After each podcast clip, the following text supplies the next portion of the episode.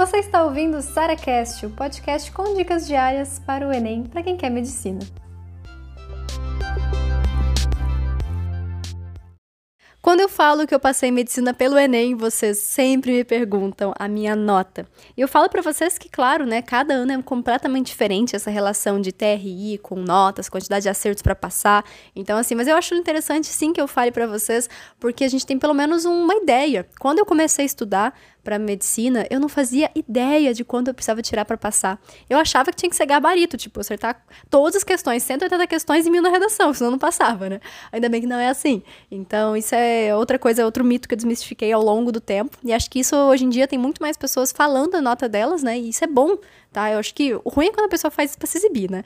Mas é ótimo quando a gente tem uma noção de, beleza, fulano tirou tanto e passou em medicina, fulano tirou tanto e não conseguiu. Então, é uma nota por ali que eu vou precisar, mais ou menos tantas questões, e assim você já vai se fazendo simulados para você entender melhor, opa, eu preciso acertar tantas questões aqui para conseguir chegar ali no, naquela média, então isso é uma coisa, sim, boa. Eu sei que no início dá uma ansiedade danada, que você fala assim, cara, eu tô nem na metade disso, mas lembre-se que tudo é um processo. Para chegar aqui eu também comecei do zero, para chegar aqui eu também tive toda essa trajetória aí do vestibular pela frente, tá? Eu não nasci assim. Eu acho que isso é uma coisa importante dizer para vocês, e se você não está nessa nota hoje, que provavelmente você não está está, você está no caminho. Isso é o mais importante.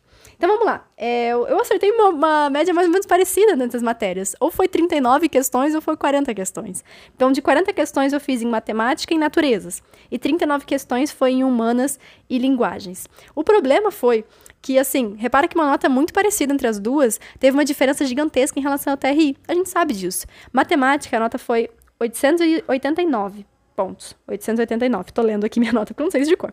889 pontos. Isso me deu, então, uma nota altíssima em matemática. Só que olha só, com uma questão a menos em linguagens, deu 681. 681.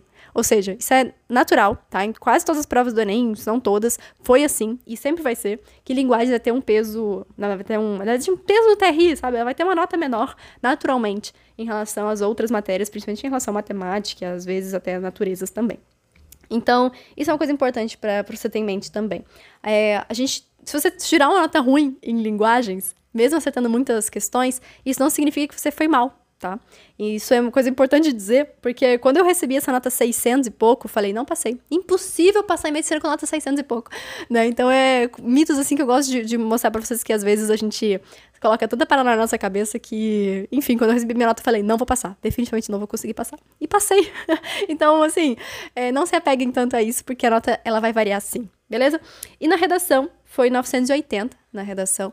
É, foi uma nota que eu, assim, realmente eu fiquei muito feliz e, e surpresa.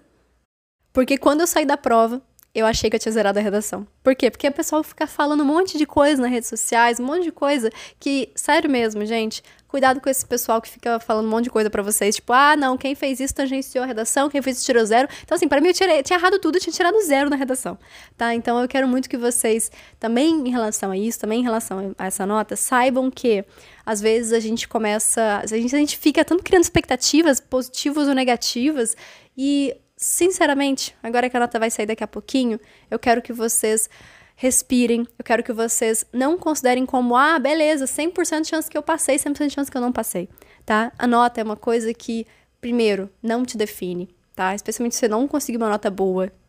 Ou se você conseguiu, mas fica ali com o seu emocional preso naqueles 600 e pouco que é linguagens e que quase sempre vai ser assim, tá certo? Eu quero que você mantenha essa nota, não para te definir, para te afetar. Eu, sei que ela é a coisa mais importante que você está esperando aqui agora, mas por favor, não façam com que ela seja mais importante que você. Não façam com que ela defina o seu futuro. Nenhuma nota define seu futuro, nenhuma nota define quem você vai ser. Tá bom? Isso é muito importante. E ao mesmo tempo que eu falo que é a minha nota, eu gosto de mostrar essas coisas também. O quanto eu me senti mal, às vezes, por esses 600. O quanto eu achei que eu ia zerar a redação e foi uma surpresa boa. Então, assim, notas variam e notas não te definem. Combinado?